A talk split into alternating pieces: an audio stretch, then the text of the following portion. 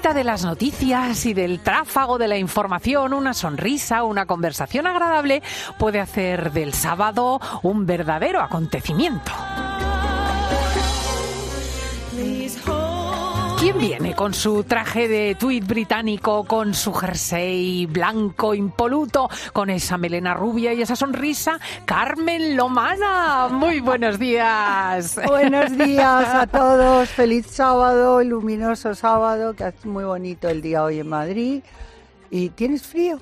Hace frío, ¿no? No mucho. Luminoso Yo- pero fresquito el día. Yo he dormido poco porque ayer estuve en televisión hasta muy tarde, Ya lo sabemos. pero me lo pasé muy bien. Así que hiciste que yo no me enteraba. Pues estuve en Sálvame de Luz, en el polígrafo, que ya hacía años y años. Ah, que tiene no- polígrafo todavía.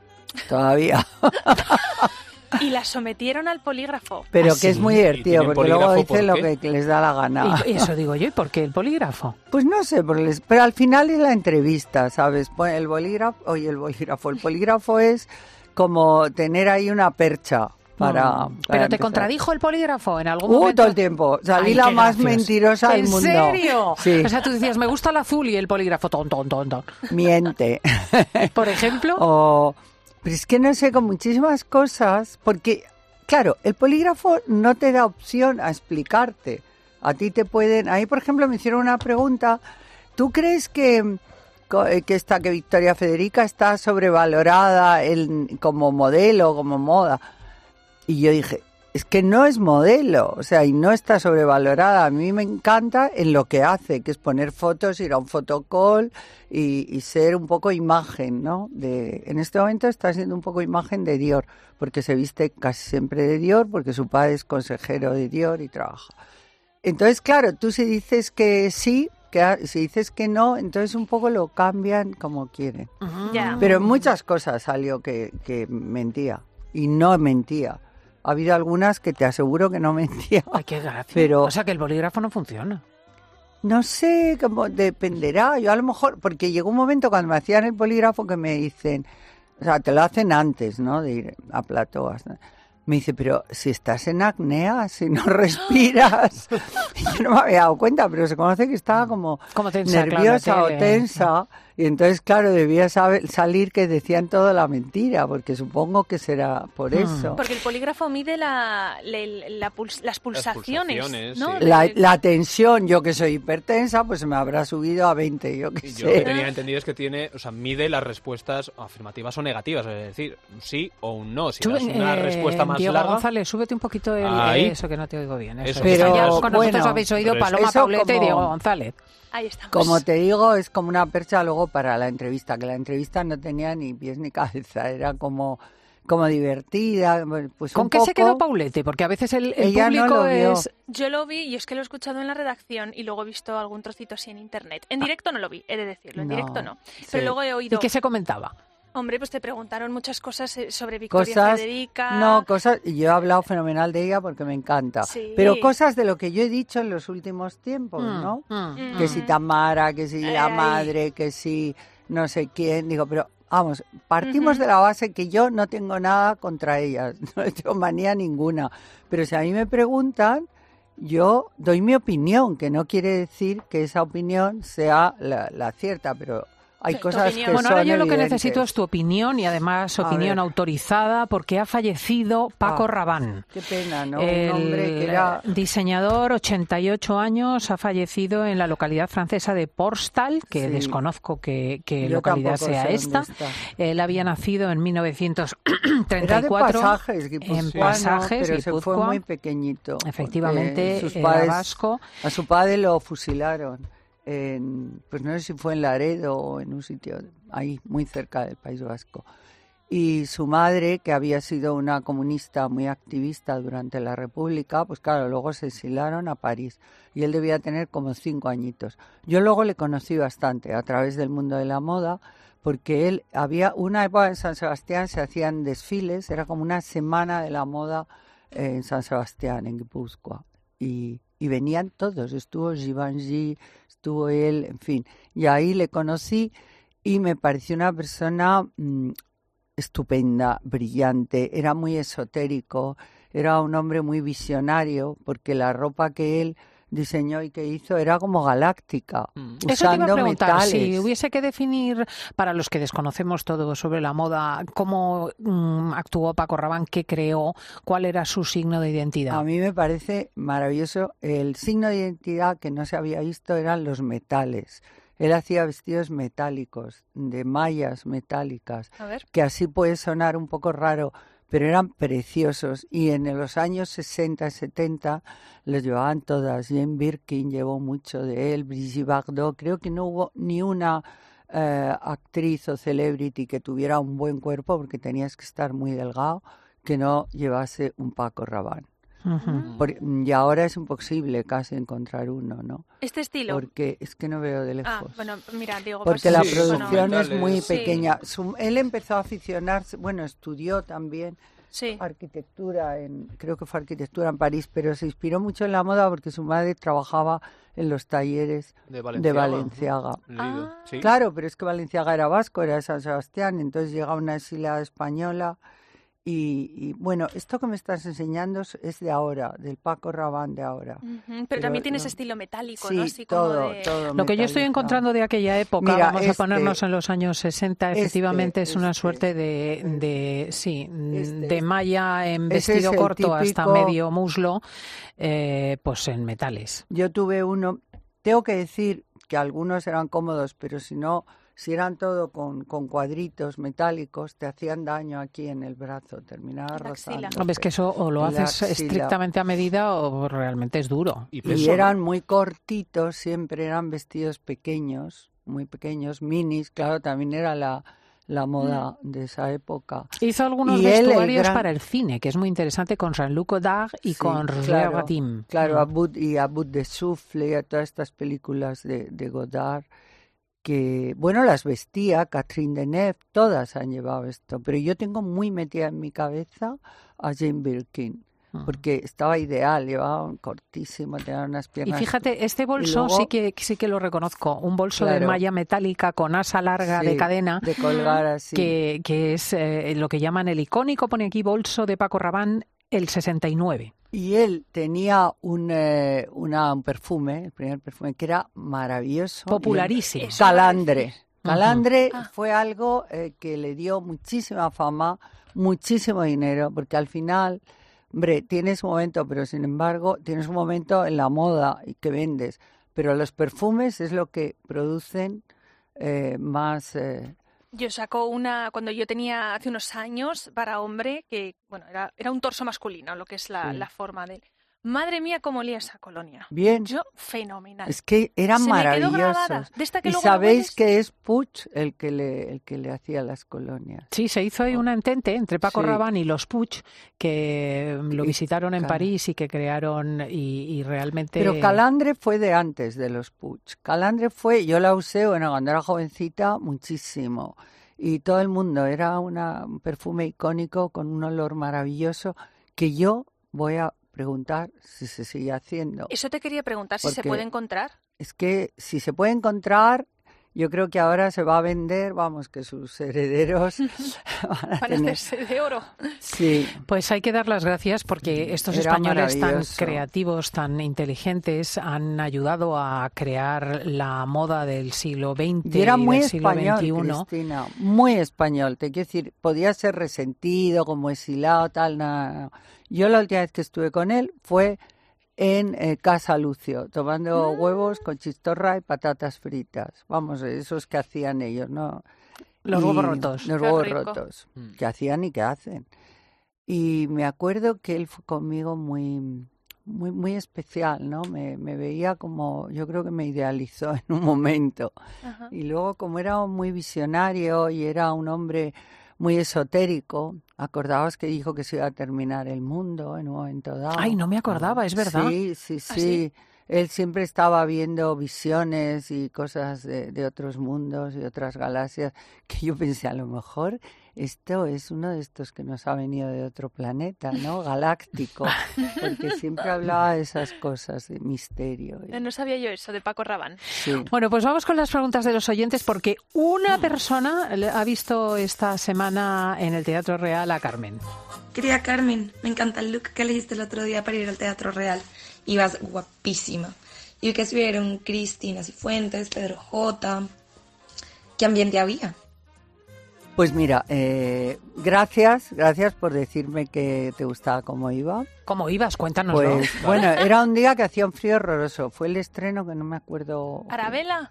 Arabella, Arabella. Yo es que estuve esta semana también ¿no? en el estreno de visto. Arabella de Richard Strauss. Pero el estreno de, o sea, hay cada mes hay una ópera o cada dos meses y el primer día es el día del estreno, el primer día que se pone esa ópera en el Real.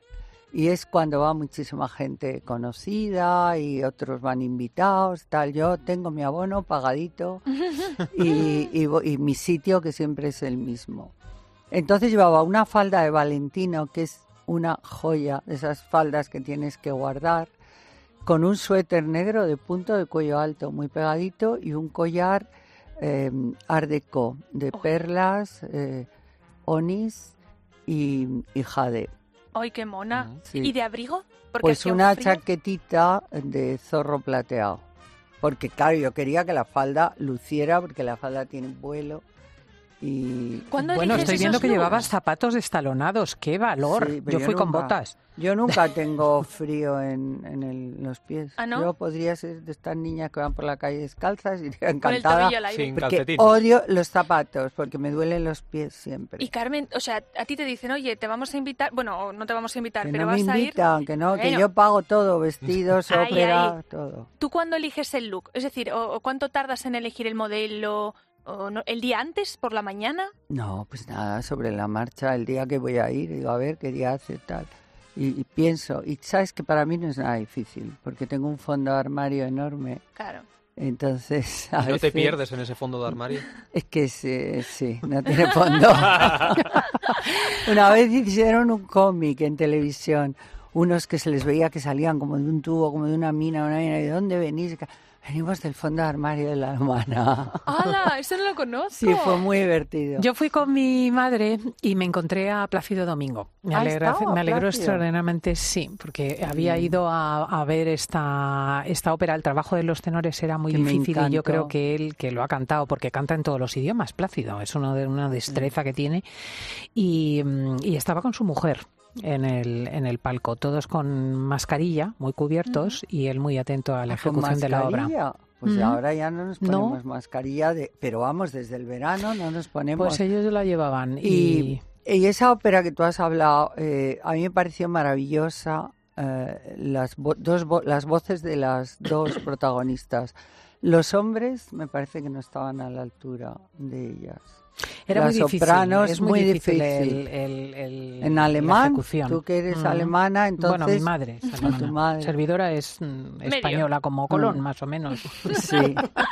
Como ¿Cuánto Paco dura una ópera, por curiosidad? Pues Pues está tres horas, mucho. está Esta eran tres tres horas, horas y media, media. pero las hay muchísimo más cortas, las italianas Sí. por lo general, y las hay larguísimas. Es las que los Wagner, alemanes son muy cinco pesados. y seis ¿eh? horas pueden O estar lo de en una- Wagner, mira, Con hay un esnovismo con Wagner. Wagner tiene eh, mm, trozos mm, fantásticos en ópera, pero son un peñazo. Mi madre Porque cuenta- además eh, y hay gente tan snob que dice, yo aprendería alemán por entender las óperas de Wagner. Te tiras ahí casi cinco horas que dices, bueno, no puede ser Mi madre esto. cuenta que de jovencitos en Hamburgo iban con bocadillos y con naranjas, Claro. porque era tan larga la función que cuando había los entreactos, pues tenían que comer, porque Claro. si no, no se No, aguantaba. pero además Y es no, todo no, no como... dan de comer ahora, ¿no? No hay... Sí, en No. el Real hay un Bueno, puedes ir al bar arriba, y al bar buffet, pero, pero vamos, la idea tampoco es que te pongas ahí morado, aguantas. Cuatro horas Hombre, pero tantas horas tienes que beber algo y tomar algo. Ah, yo Nosotros no tomé subimos nada, al no, salón de baile. Hay que hidratarse, hombre. Ah, No, el salón de baile te, te- tienes ahí un catering y, y está muy bien. Pero es que luego encima es la historia de los nivelungos, de no sé qué, de todo lo que es muy antiguo de la historia de Alemania, ¿no? Y todavía te resulta un peñazo mayor porque como no lo entiendo, y yo lo siento, me vais a decir que soy una ignorante, voy a la ópera desde que tenía 17 años, empecé a ir en Oviedo en la temporada de ópera, pero reconozco que me cuestan. Y sin embargo, si Arabella me ¿por qué encantó. Que me Bueno. cuesta las de Wagner. Como Ah, dice vale. Woody Allen, dice, es que yo oigo a Wagner y me dan unas ganas de invadir Polonia. es el mejor chiste que se ha hecho sobre Claro, Wagner. porque es muy nacionalista también. Para, para Hitler era su ídolo, ¿no? Y además es Mm. como tremendamente impresionante. O sea, tú te imaginas los desfiles hitlerianos de los nazis con la música de Bueno, pero la eso también es una de las valquirias. porque Wagner es muy anterior, te quiere decir que Bueno, es pero como ellos ocurre lo aquí con el régimen. ¿no? Que de repente se cogió a Isabel la Católica y se la quedaron como si fuese Mm. eh, franquista, tú fíjate. Bueno, eh, hay aquí una pregunta bien polémica. ¿Cuál? Hola Carmen. Pregunta polémica donde las haya, voy sin rodeos. He visto en algunos medios de comunicación que Agatha Ruidera Prada te decía que mm, ella trabaja mucho, pero que no tiene ni idea en qué trabajas tú. ¿Qué le respondes? Gracias. Pues pobrecita, se le debe estar yendo la olla para Camboya, como dice un día. Porque si no saben qué trabajo, cuando me ha preguntado mil veces, cuando yo empecé en televisión, era todo el día, Carmen, te veo en todos los sitios, Carmen, ¿y cómo haces para estar, Carmen? Yo creo que a ella de repente le apeteció muchísimo también. Pero vamos, es que mm, esas- esa pregunta es un poco absurda. A veces las o sea, hablamos por hablar, ¿no? Y yo creo que ella fue eso, porque sabe perfectamente en qué trabajo y le preguntaba al ¿Pero por qué ha dicho periodista. eso? Yo qué sé, ¿En porque qué se ha creado una guerra absurda que yo no la tengo, a mí me da igual. Lo que pasa es que, claro, si a mí me dice una señora que me conoce desde el año 81, que ha estado en mi casa muchas veces, que ha estado incluso en mi casa de San Sebastián, que yo, o sea, entonces, pues ¿cómo reacciono? Oye, pues debe tener demencia senil, porque claro, ¿entiendes? Pero yo si no, si no se meten conmigo, no suelo reaccionar. Y luego también depende, si me preguntan algo, yo contesto. Pero creo que a partir de ahora he estado hablando con mi amigo Carlos Martorell.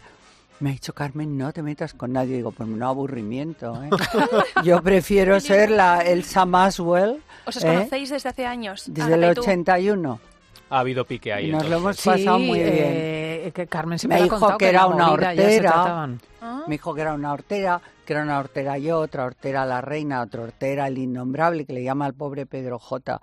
Eh, éramos niños, que habían muy- niños muy horteras, nada más nacer ya se les veía la cara. Fíjate, como si el horterismo fuera la cara. Uno es hortera por su manera de comportarse, de, incluso de vestirse, de una serie de cosas, que además está en su perfecto derecho. Es como la que nace choni y muere choni, y hacen muy bien. A mí me encantan las chonis. Pero te quiero decir que tú no puedes decir, es que Franco también era hortera. Mira, Franco sería muchas cosas, pero hortera no. Entonces, mm, tiene una. La reina Leticia dice que era hortera. Entonces, es un adjetivo calificativo que se va a quedar como algo muy honorable.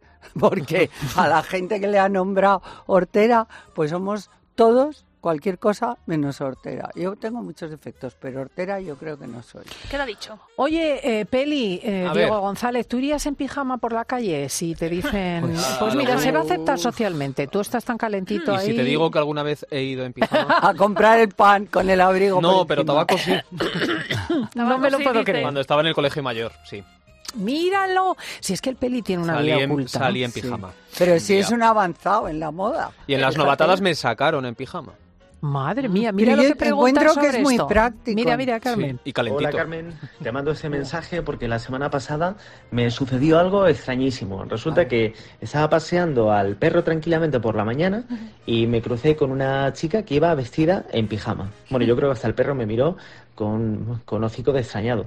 Y lo más curioso es que me he enterado que eso se está poniendo cada vez más de moda. ¿A ti qué te parece el rollo este de ir vestida de esa manera por la calle? Y soy Pues un mira, pionero. Ha estado muy de moda, ahora ya no tanto, ¿eh? pero ha estado muy de moda hace tres años. Cuan- mira, precisamente la justo antes de la pandemia, no antes, antes empezaron a presentar en los desfiles. Yo tengo, pero claro, son unos pijamas ideales de seda, con ribetes, tal. En realidad llaman pijama porque es un pantalón un poco ancho, con una con un blusón con botones por delante y a veces llevan los ribetes que llevan los- pero eso yo conozco mucha gente yo tenía un tío mi tío Víctor se, que era anticuario muy, muy loco y muy divertido se levantaba por la mañana se ponía el abrigo y se iba a, a comprar Claro, pijama. claro. Pero no se le Pero veía, un pijama claro. de los de antes, que se le veía a todos, es que era muy extravagante. de cuadros. De los de rayas, ¿sabes? Eso es como de presidiario. Sí, Claro, es que yo ya he visto gente que va con un pijama Sí. normal, Sí, eh, sí, de sí. cuadros y de no rayas, y encima la bata. nadie. No me he cruzado todavía. Ah, nadie. efectivamente, el complemento es la bata. Pero la Ah, bata que de vengo, guatiné, mira. ¿eh? ¿La batamanta? Guatiné no, no, Batamanta, yo digo ¿vale? de seda. No, no, no, claro, es que Carmen, cuando dices lo de que hay pijamas, ah, yo Hay reconozco... pijamas y pijamas. Es que hay pijamas que es que yo reconozco que una vez me compré uno que la parte de arriba, como dice, es que era una camisa. Claro. Es que era una camisa tan Una mona camisa ideal. que yo la he llevado pues en un día de diario, porque es que es más mona que mucha ropa que se supone que está planteada para el diario. Y digo, es que, Que sí, pijamas- yo tengo uno blanco matado, así blanco crudo, con todos los ribetes en azul marino. Yo ¿Tan para mona? estar en casa me lo pongo ideal de mona. Claro. Luego me pongo un collar para que se note que no es un pijama. Yo reconozco que para sacar a mi perra sí que he bajado en pijama. Pues es muy práctico. Tú te despiertas. Yo no tengo perro, pero un sí. día, un sábado o un domingo a nos vamos a dar cita aquí Sí. en pijama y Pero bata, cuando- bata de peluche. Ah, peluche irás tú, pero yo no. De pelota, de, de pelotilla. de Me esa. gusta. ¿Eh? ¿Qué Pero sí, en primavera, cuando no haga tanto frío, venimos todos en pijama. Vale. Hombre, si es de franela y llevas la buena bata de guatiné Yo no, con yo de su seda y de peluche, pues te abriga. Y los calcetines por encima. Yo no. Ay, sí, Exacto, sí, exacto. Y el, el calcetín ese grueso Mira, que yo- tiene suela. Antes sí. muerta que sencilla, más que sencilla que fea y horrorosa. Vente en ¿viste? pijama un día, Carmen. Pero si es que Carmen Pero claro que me voy a venir en pijama y os vais a quedar a cuadros. Bueno, vamos con la Ideal. última porque si no nos vamos a quedar a medias y esto me interesa. Hola Carmen, guapísima, ¿qué tal? ¿Cómo estás? Hace tiempo que, que bueno, que no te lanzo ninguna preguntilla ni nada. Y el otro día me hicieron un juego y digo, esto se lo tengo que enviar ya a mi Carmen porque necesito que se moje. Yo te voy a decir tres nombres, ¿vale? Y tú lo único que me tienes que decir es a qué animal representan estas personas. O a ti qué te parece, Uy. ¿vale? Uy. Te digo, Vargas Llosa, Pedro Sánchez y Gerard Piqué, ¿vale? Otro día te pregunto por mujeres. Toma ya. Anda, mira, me gustan estas preguntas porque te dejan. Uy, a ver, voy a Vargas pensar. Llosa. Vargas Llosa, a ver. Piensa a ver, conejos, ratas, No. águilas, eh, topos. Un lobo. Un lobo Vargas. Llosa. Sí, un lobo Apuntamos. estepario, como muchos escritores. Estepario. Eh, estepario, pero que de vez en cuando mm, se, Te se, se viene y se convierte en un, en un, en un lobo glamuroso. Bueno, dicen que ha escrito eh, del ambiente social de Isabel Presley. No, lo he leído, se llama Los vientos y eso ya es una imaginación. Es exactamente, bueno, le contesto y luego os lo cuento, porque es importante, a- en el porque la gente se está inventando unas tonterías con ese cuento, librito, que es un, es un librito que solamente él eh, lo puede escribir y que quede tan cookie, tan bonito como para leerlo, porque en realidad... Entonces la gente ha empezado, no la gente, algunos periodistas a ver cosas donde no había. Bueno, ya te digo, Pedro Sánchez.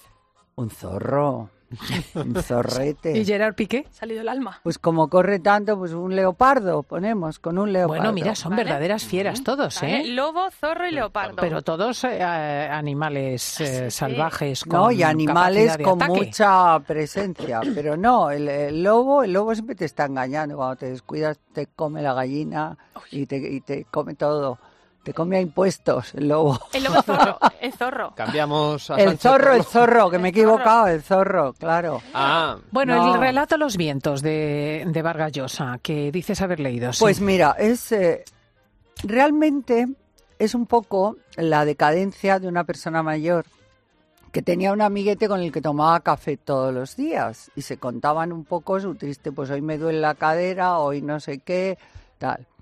Y un día pues el amigo no vino o se despidió pronto y él siguió caminando y entonces sitúa en Madrid, en el Madrid antiguo, sitúa donde él vive, donde no, no compréisle, sino lo que es su piso Mm. toda esa zona y de repente se le olvida dónde vivía, no lo sabe.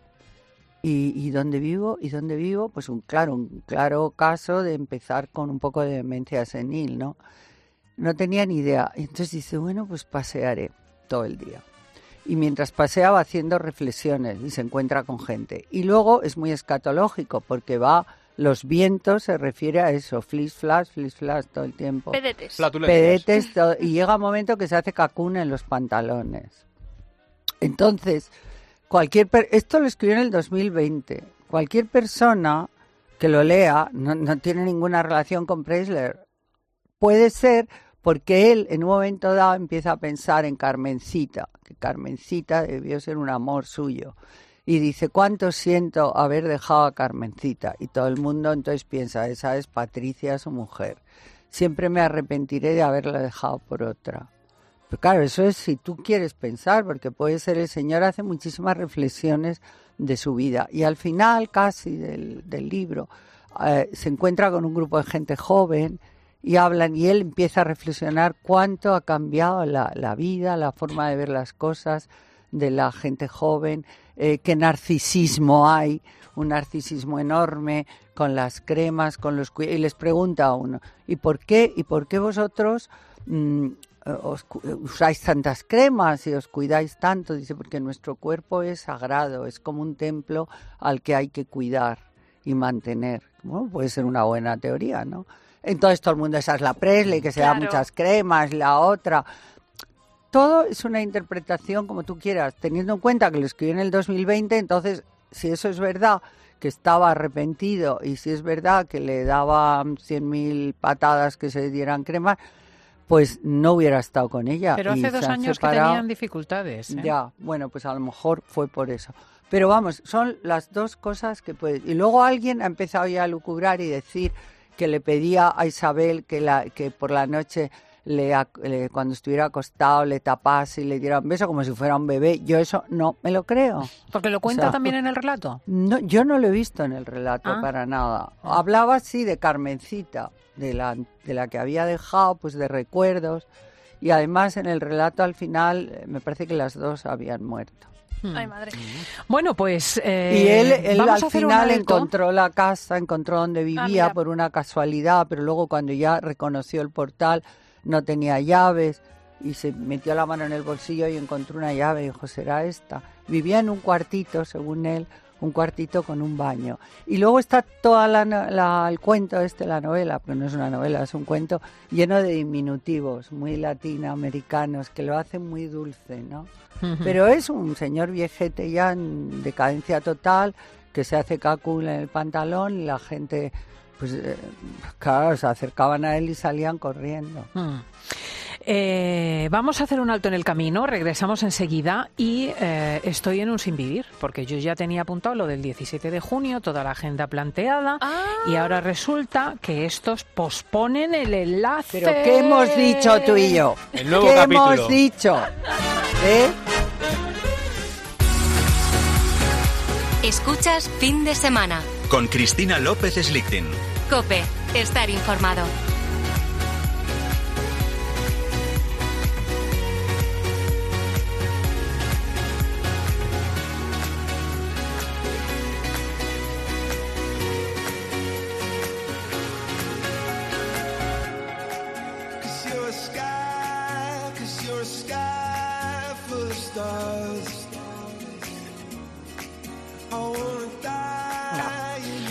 Pues eso, que estaba la cosa prevista para el 17 de junio y han anunciado Tamara Falcó e Íñigo Nieva que posponen su enlace, palo, y yo estoy en un sin vivir. Uy, lo que nos queda por ver. A ver, es una llamada a la tranquilidad porque no hay problemas No, no, sentimentales. no. Es, Es un de problema amistad. de amistad. Bueno, de agendas. Es un problema de agendas. Se ve que Íñigo Nieva y Tamar Falcó pues tienen problemas de logística pues para cuadrar los temas de la iglesia, del banquete. No, pero es porque una amiga íntima de ellos, que es la mujer de Álvaro Falcó, está Ah. embarazada y es para que no para que pueda ir a la boda y no coincida a lo mejor con el parto y todo Isabel eso. Junot. Isabel. Junot, Mm, sí. Mira, ya me lo voy aprendiendo. Sí. Bueno, pues ¿qué fecha han puesto? 8 de julio.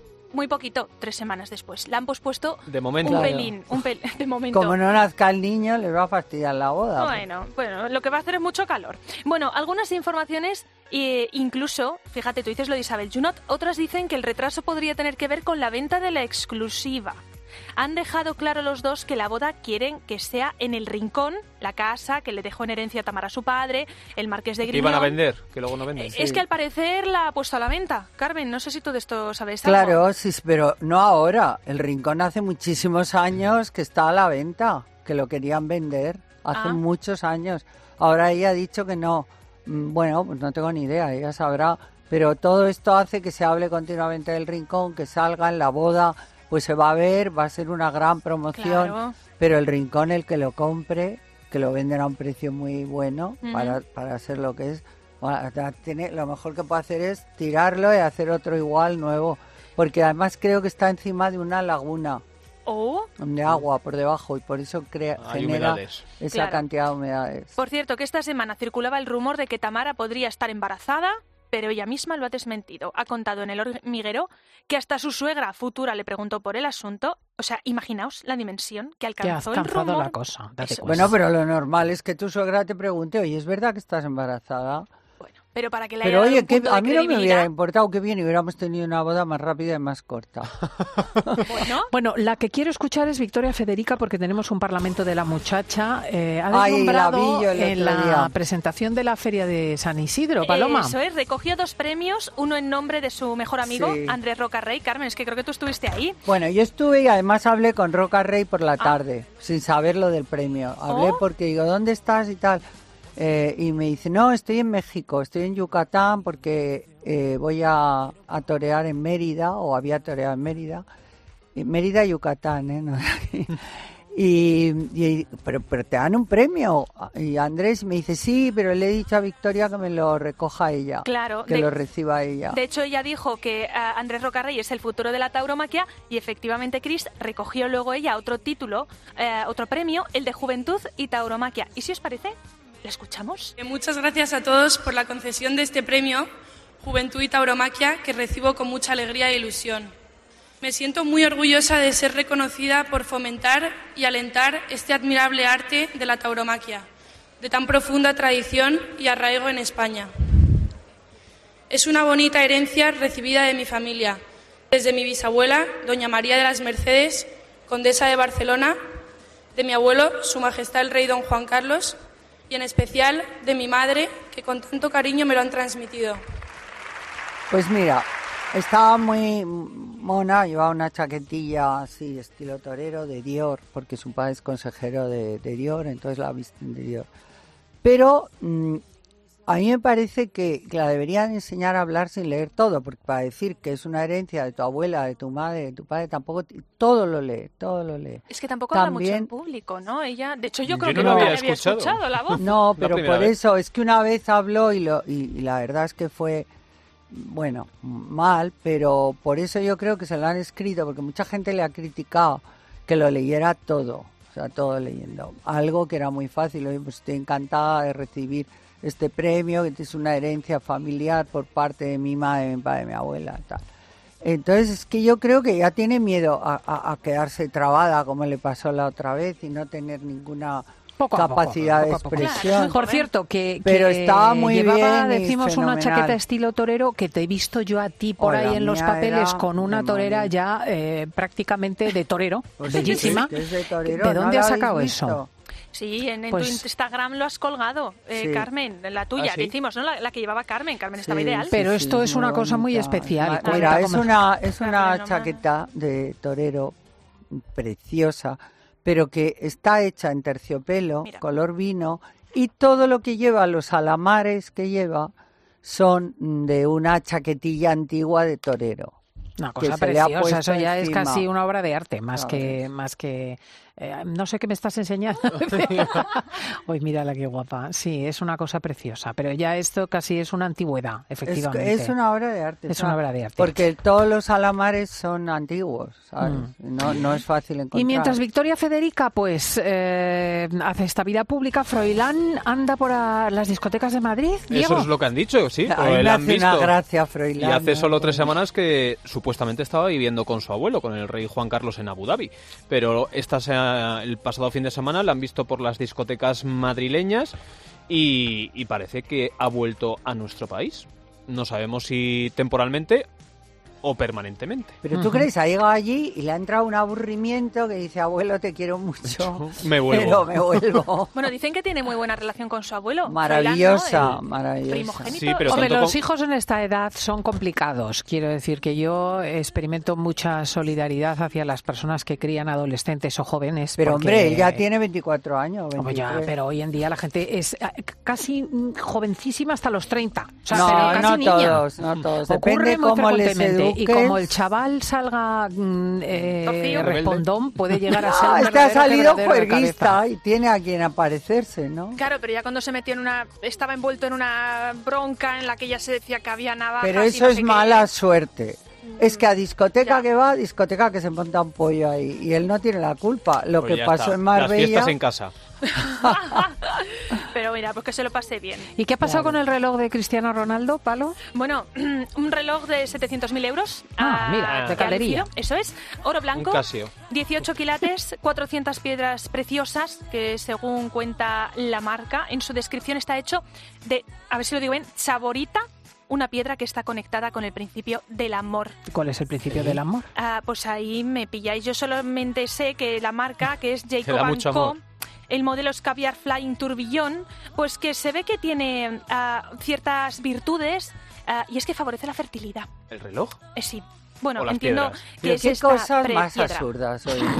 Sí, ah, añaden que Pones un reloj y venga, haciendo niños todos los Sí, años. bueno, es que dicen Nos que esta piedra asegura una buena relación con la pareja, mejora la calidad de la percepción, el conocimiento y la comprensión. Y además eso, que es que pues favorece tu fertilidad. No, y como es muy barato, se lo puedes regalar a tu Claro. novia en cualquier momento. Nada, pues eso es de color verde y con piedras preciosas verdes, Precioso. correa de cuero verde, bueno, una pieza especial y rara. Desde, Desde, luego, eh, em, espero que propicie el nacimiento de una descendencia como la de Abraham, porque es que 700.000 euros Claro. realmente lo requiere.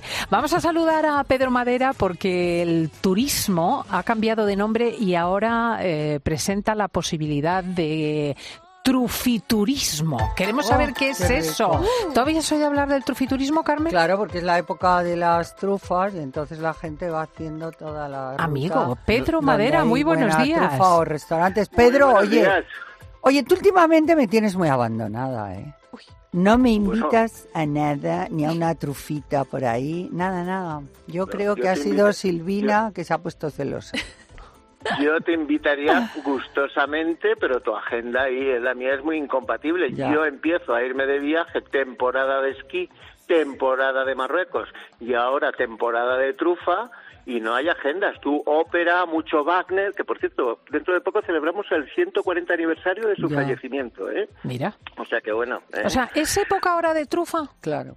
Ahora es la mejor época. La, la trufa en España tiene dos temporadas, eh, sobre todo la trufa negra. Ahora es la temporada entre el mes de enero y el mes de abril y los meses de febrero y marzo es la mejor temporada. ¿Por Pero qué? me llama la Por- atención eso, porque normalmente las setas en general y los hongos tienen su temporada en otoño. Pero la Sí, trufa es pero otra no, especie. no tiene no tiene nada que ver. Ahora con el frío eh, se condensan los aromas y en cambio cuando hace calor no se desarrollan los aromas de la trufa y no es tan no es ni tan fácil encontrarla ni están en el momento tan bueno de, re- de recolección. A mí me Entonces, encanta. Ahora Un ¿eh? revuelto de, de huevos con trufa, algo tan simple. es Entrevistamos hace poco en el programa a los propietarios de una cochina que era la única que tenía licencia para La buscar. única con licencia para buscar trufa en España. Sí, sí, una cerda además inteligentísima. Ah, pero yo Eh, no sabía que, que lo- eran los cerdos los que encontraban Sí, las sí. trufas. En todas partes, quizá en España no. perros también igual. Sí, hay perro trufero,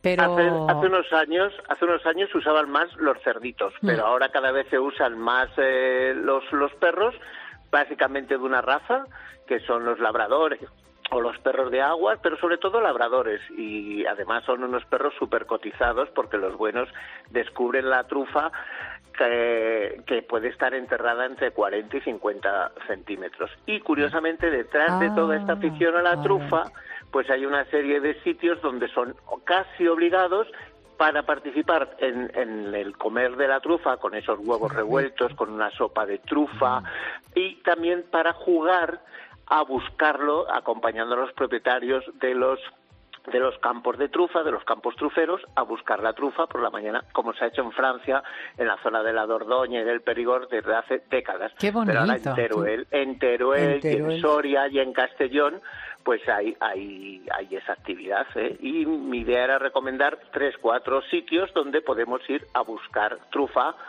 con los correspondientes permisos, porque no nos pase como las aceitunas, que si nos pillan cogiendo trufa, que Bueno, no es bueno. Ah, pues pero, pero yo creía, aceituna, menudo problema. creía que nos ibas a recomendar donde los restaurantes donde ir a comerla, porque yo si tengo que ir a escarbar la tierra para buscar trufas, ya se me ha quitado las ganas. Hombre, un me voy, un mira, poco de deporte. Ese- aquí hay un, hay un restaurante que venden un aceite de trufa, aceite de Ay, qué oliva, rico. que es delicioso, yo no puedo vivir sin eso. A ver qué nos cuenta nuestro Pedrito sobre los cuatro sitios que Bueno, recomienda pues mira, para ir a hacer la ruta. Sitio, un sitio estupendo para toda la cultura de la trufa, Soria. Para mí, qué eh, bien.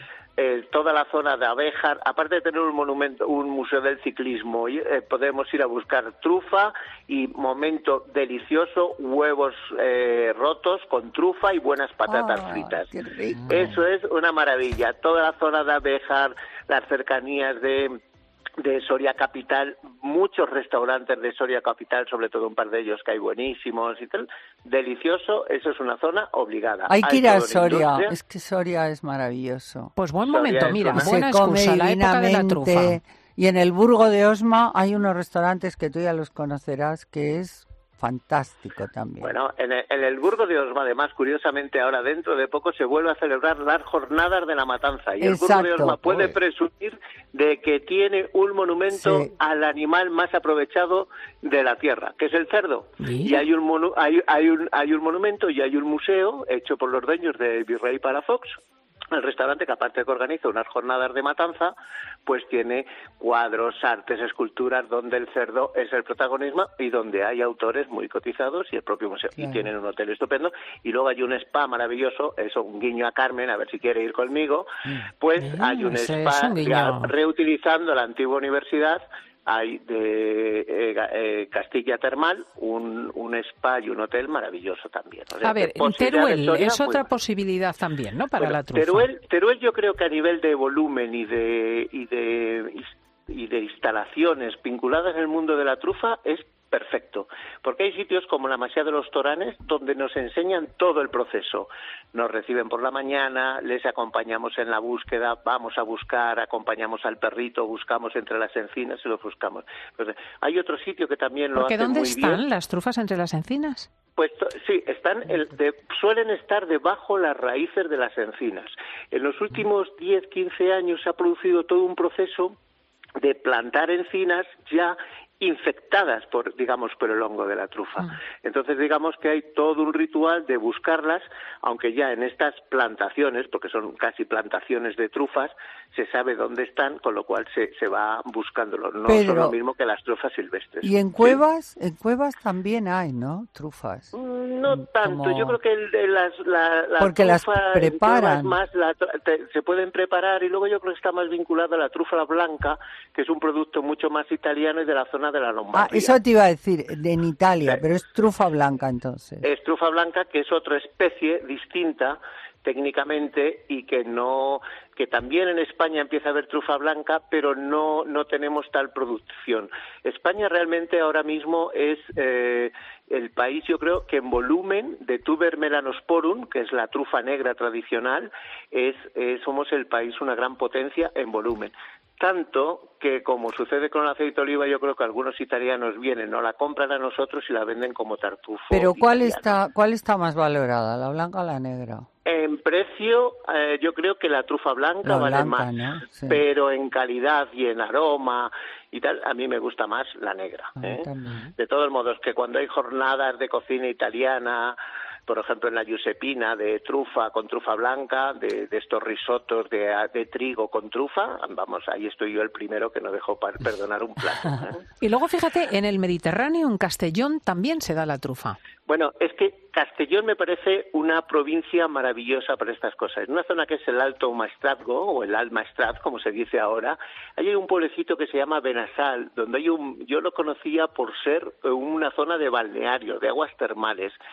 Pues alrededor de unas zonas muy desconocidas hasta hace unos años, donde se recogían trufas, pues han salido algunos jóvenes agricultores que han plantado ese tipo de encina y podemos hacer unas jornadas con tratamiento en el balneario, tomar agua de Benasal, que es sanísima para el riñón y vamos, te deja hecho una sílfide, y luego pues jugar un día o dos a buscar trofas por la zona y ya está. Y eso lo podemos completar pues con ir a otro pueblecito que me encanta, que se llama Catí, que además hacen un turrón estupendo y unos quesos estupendos y una zona estupenda para hacer el senderismo o pasear Y luego nos vamos a Entonces, tomar el agua esa para adelgazar, porque nos tomamos las trufas, to- todo lo que has dicho. El Yo- agua es en otra provincia. Está- hemos quedado que Castellón No, es y lo de las aguas, no sé si era Teruel o Soria, No, ¿no? Castellón también, ¿verdad? Castellón el agua. Y Claro. si queremos incluso podemos ir a La Rioja, donde tengo un amigo donde tiene el embrión ¿De estas encinas de donde luego son tan sabrosas las trufas que salen Animaos, de porque es el momento del trufiturismo. Querida Carmen, trufiturismo. muchísimas gracias. Gracias a Pedro Madera. Nos vamos a las noticias y después hablaremos sobre la piel y el frío. Uy, se te pone... Sigue también a Cristina López Slichting en Twitter en arroba fin de semana cope y en facebook.com barra Cristina fin de semana.